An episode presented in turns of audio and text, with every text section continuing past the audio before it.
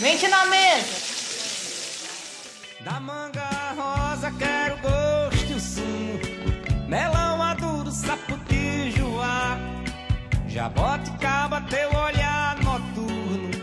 Beijo travoso de um bucajá Pele macia, ai carne de caju E aí, meu povo, esse é o Mente na Mesa e eu sou a Liba. E hoje a gente vai falar sobre paladar. Como que a gente usa todos os cinco sentidos para ter a experiência de comer um alimento. Essa é a parte 1. A parte 2 eu vou postar no meu IGTV, arroba Mente na Mesa, e no YouTube, que o canal também é Mente na Mesa, explicando como que você começa a gostar de alimentos que você não gostava antes e como que maximiza a experiência de comer alimentos que você já gosta. Então, ouve esse podcast, corre lá no IGTV no YouTube, assiste o vídeo, curte, compartilha, faz todas as suas obrigações de ouvinte.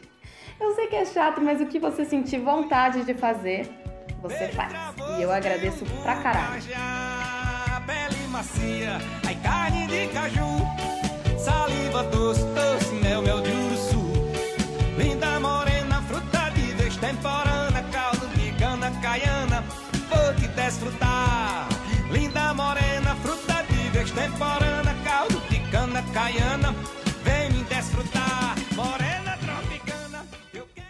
paladar é inicialmente uma ferramenta de sobrevivência e depois de prazer. O prazer vem porque a gente tende a amar coisinhas que ajudam a gente a sobreviver, não é mesmo?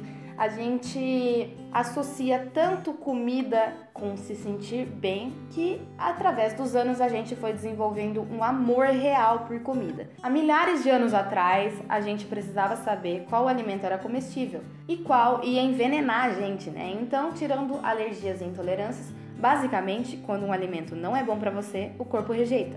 Talvez até antes da ingestão, quando a gente sente um cheiro de estragado, quando a gente apalpa uma fruta e vê que tá mole, a gente está rejeitando esse alimento antes da ingestão. Mas o buraco da rejeição alimentar é muito mais embaixo. A rejeição a certos alimentos tem a ver com traumas físicos, tipo uma intoxicação, quando você não aguenta mais sentir nem o cheiro daquele alimento que você expeliu por todos os seus orifícios. Essa é a rejeição física. Mas a rejeição emocional pode ter a ver com trauma de infância, trauma de alguma situação onde você estava consumindo aquela comida. Existem estudos em andamento querendo comprovar também que o olfato e o paladar, além de sentir o sabor, conseguem detectar certos tipos de nutrientes. Por exemplo, no caso do coentro, o que causa uma rejeição muito forte ao gosto dele em algumas pessoas é a presença do aldeído. Então, se você sente o gosto de sabão quando come coentro, na verdade você estaria sentindo o gosto do composto aldeído, que tem variações que são encontradas no sabão, então faz todo sentido do mundo. Por outro lado, essa teoria também justificaria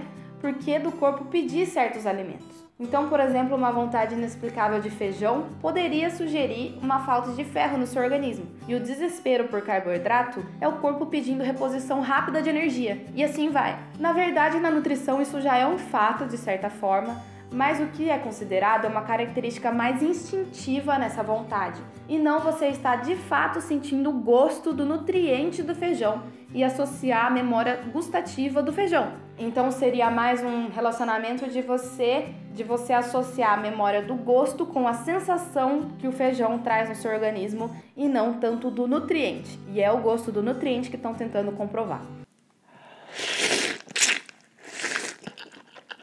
Eu sempre ouvia na escola e nunca concordei, e eu aposto que você também ouvia que existem certos lugares da língua que sentem certos gostos com mais intensidade. Rolava aquela lenda, é por isso que você lambe o pirulito com a ponta da língua. Mas todo mundo sabe que a primeira coisa que qualquer um faz quando ganha um pirulito é enfiar no fundo da boca. E quem lambe pirulito com a ponta da língua é desenho animado, só. então, essa teoria nunca fez sentido para mim. Eu me achava um mutante, um ser humaninho especial porque eu sentia gosto em todos os lugares da língua. Mas recentemente foi confirmado cientificamente que todas as papilas gustativas têm a capacidade de sentir todos os gostos em todos os lugares da língua. Então, acontece que eu sou só uma pessoa normal decepção. Mas isso também pode ser confirmado por você se você realmente prestar atenção enquanto você come. Fecha os olhos e sente o gosto você vai perceber em todos os lugares. E eu já conheço, na verdade, um monte de gente que lota a boca de comida porque fala que desse jeito ela consegue sentir mais gosto da comida.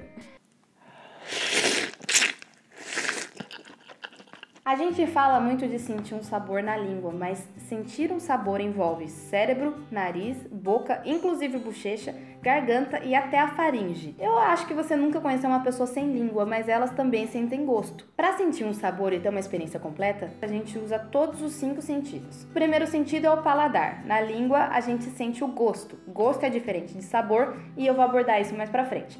Mas gostos são doce, que é representado pelo açúcar branco que não tem sabor de nada, mas o gosto é doce. Salgado é o sal, amargo é a Campari, um chocolate 80%. Ácido ou azedo pode ser o vinagre, o limão. E recentemente foi adicionada a umami. Umami é um conceito japonês de equilíbrio entre os sabores. Lá no Japão, ela é representada pela alga kombu, mas aqui no Brasil a gente tem uma tradução de umami, que é simplesmente saboroso. Um doce ou um salgado podem ser saboroso desde que eles tenham um equilíbrio de sabores. Em inglês, a gente tem a palavra savory, significa a mesma coisa que saboroso. E apesar do umami ser um conceito japonês, ele é explorado por todas as culinárias do mundo. Por exemplo, na culinária francesa, a gente põe sal num mousse de chocolate, numa trufa de chocolate, para equilibrar o doce. E o açúcar no molho de tomate italiano é para equilibrar e não, como diz a lenda, para eliminar a acidez. Eu vou dar uma dica aqui. Para eliminar a acidez do molho de tomate, você usa uma pitadinha mínima, mínima, mínima de bicarbonato de sódio. Tome muito cuidado porque a acidez é o que traz também a personalidade. Então você não quer tirar completamente a acidez, você só quer equilibrar para você não ter afta depois de comer um molho de tomate. Enfim, vamos continuar. Sob aprovação científica e pesquisas em andamento estão os gostos: ácido graxo, que seria o gosto de gordura, óxido de ferro, que seria o gosto de sangue, que inclusive é o que eu comentei sobre sentir o gosto do óxido de ferro no feijão e por isso você sente vontade de feijão. E eles estão querendo adicionar também o cálcio, que é o gosto do nutriente cálcio, sob o argumento de que o cálcio é tão essencial pra gente que a gente sentiria o gosto dele. Mas eu não sei não, vou deixar aqui minhas dúvidas, tá bom? O segundo sentido é o olfato. O aroma é essencial pra gente sentir sabor. Enquanto a gente come, por mais asqueroso que isso pareça, o ar circula por dentro da nossa boca. E é assim que a gente sente o aroma do que a gente está comendo enquanto a gente está comendo. O sabor é formado pelo gosto que a gente sente no paladar, mais o aroma que a gente sente pelo olfato. A combinação forma o sabor com todas as suas nuances. Quando a gente tá com o nariz entupido ou a gente tampa o nariz voluntariamente, a gente sente o gosto sem o sabor porque falta o aroma nessa equação. A baunilha tem o gosto doce, mas aroma de baunilha, que forma o sabor de baunilha. O defumado é a adição do aroma da fumaça. O terceiro sentido usado na experiência completa de comer é a audição. Eu sei que você acha que eu estou forçando uma barra aqui, mas crocante da fome. Quem nunca ouviu alguém quebrando um torresmo e falou que vontade de comer esse torresmo? Barulho de mastigação tem gente que gosta e tem gente que não gosta, mas eu, por exemplo, chego a sentir tesão ouvindo barulho de mastigação. É verdade, pior que é verdade. Mas mesmo você não gostando do barulho de mastigação, um bacon fritando eu tenho certeza que te atiça. Um barulho de alguma coisa sendo grelhada, um café moendo. Acho que eu já, já, já concluí meu argumento aqui. Visão. Na visão, a gente detecta cores e a gente cria expectativas. Por exemplo, não existe comida naturalmente azul. E criança rejeita verde, não é bizarro? Tipo, verde tem gosto de quê? Por que você rejeita tudo que é verde? Por causa da visão. E na visão também a gente, a gente gera uma expectativa do tato daquilo. Isso parece crocante, isso parece macio. Quando a gente pensa em tato, a gente imagina a gente pegando algumas coisas e sentindo na ponta dos dedos a textura, a rigidez. Mas além disso, a gente sente tato na boca também. Você já reparou que a temperatura interfere muito em se você gosta de um alimento ou não? Quando uma coisa era para ser quente e vem fria, ou era para ser fria e vem quente, incomoda a gente pra caramba e a gente quer devolver, a gente quer, quer resolver aquilo de alguma forma, incomoda mesmo. Na boca a gente também sente a ardência que vem de gengibre, rúcula, por exemplo, a distringência que pode ser representada por um vinho seco, uma sensação que eu nunca tinha pensado é a sensação acre que vem da banana verde, do caju, que é o famoso amarrar a boca. E existe uma coisa muito interessante que eu nunca tinha pensado antes, que é a sensação de alteração de temperatura, que na verdade vem de um alimento. Então, por exemplo, quando você come menta, quando você come hortelã, você tem a sensação de que a temperatura baixou, mas na verdade é só um composto que a menta ou hortelã tem, que dá a refrescância.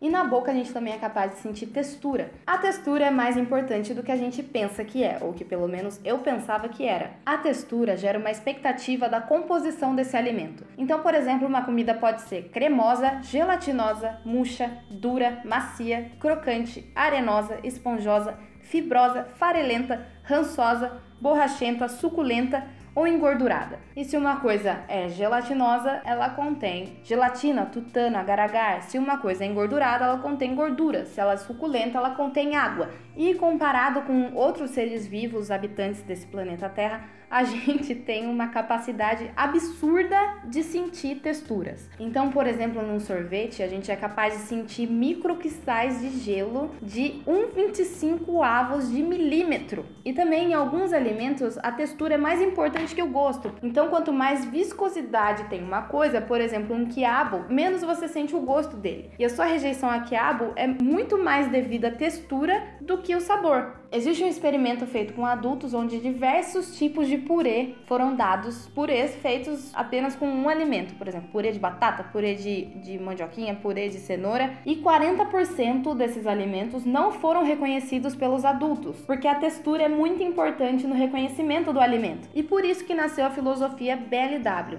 O BLW é um tipo de introdução alimentar que a gente faz com criança. Ao invés de você introduzir a criança com papinha, você já introduz ela com alimentos cozidos. Então, por exemplo, você dá um pedaço de brócolis inteiro para ela segurar na mão e sentir a textura, comer, mastigar, chupar. E existem estudos também que estão comprovando que essa experiência de sentir a textura alimenta os neurônios. E crianças que têm introdução BLW são mais bem desenvolvidas do que outras crianças porque ela tem essa experiência sensorial enquanto come. E nessa mesma linha de estudo, eles estão estudando e quase comprovando que o índice de demência é menor em idosos que consomem alimentos inteiros por mais tempo. E eu acho muito interessante também que depois que eu comecei a pesquisar, eu cheguei à conclusão que talvez, talvez a textura seja tão importante quanto ou até mais importante que o sabor, porque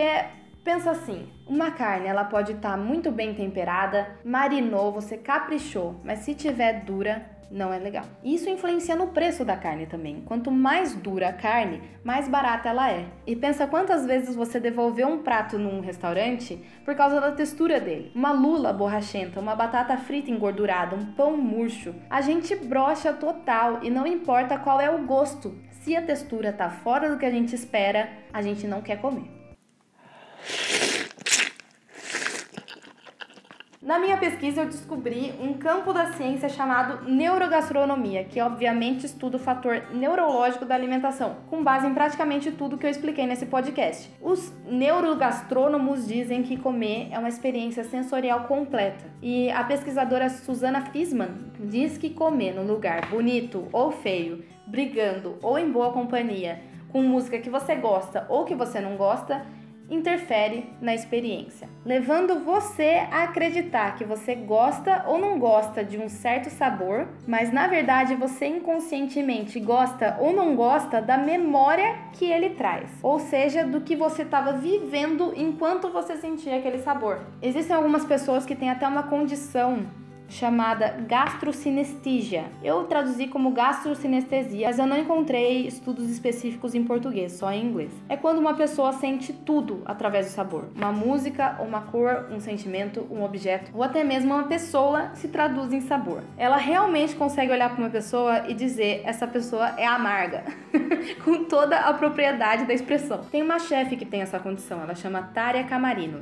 E ela diz que consegue saber exatamente o gosto de um tempero só pondo a mão nele. E que câncer tem um gosto metálico, que é o mesmíssimo gosto que ela obtém do medo. Que louco, né? Eu até desconfio que cientistas que tinham alguma coisa a ver com neurogastronomia que desenvolveram a gastronomia molecular, Ir num restaurante de gastronomia molecular é uma experiência muito mais próxima de ir num museu interativo do que se alimentar de fato. Os chefes moleculares brincam com as cores, as texturas e os sabores. Na primeira temporada do Chef's Table, por exemplo, se você der uma olhada, foi mostrado o chefe Grant Achatz, que no mesmo prato serve uma coisa que parece morango, mas tem gosto de tomate, e outra que parece tomate, mas tem gosto de morango. É um mindfuck absurdo. Então vamos fazer um experimento aqui que vai te fazer entender qual que é a intenção do conceito da gastronomia molecular. Eu já falei aqui da importância da visão para gerar expectativa do que a gente vai comer. Então, feche os olhos e imagine um pote de gelatina verde. Chuta qual é o sabor da gelatina verde. É limão, certo? Quando você põe ela na boca, imediatamente sente o gosto de morango. Tenta imaginar isso. Uma gelatina verde com gosto de morango. Não consegue, né, Moisés?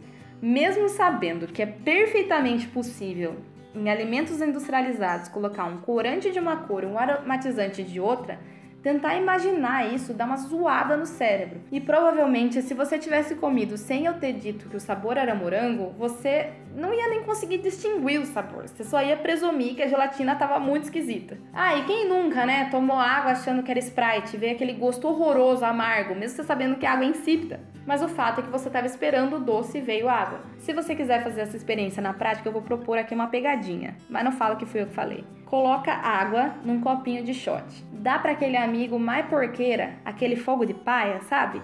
E fala para ele que é pinga e veja a magia acontecer. E nunca faz o contrário porque é maldade, viu? Aí é passar dos limites.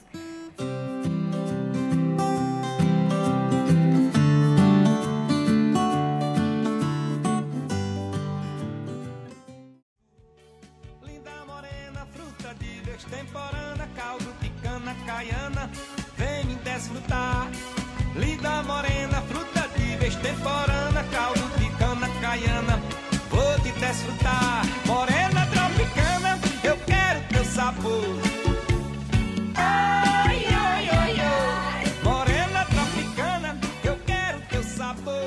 Se você tiver alguma dúvida, alguma opinião ou talvez queira apontar algum erro que eu tenha cometido nesse podcast, por favor, me procura no arroba mente na mesa ou no YouTube, que eu vou te responder.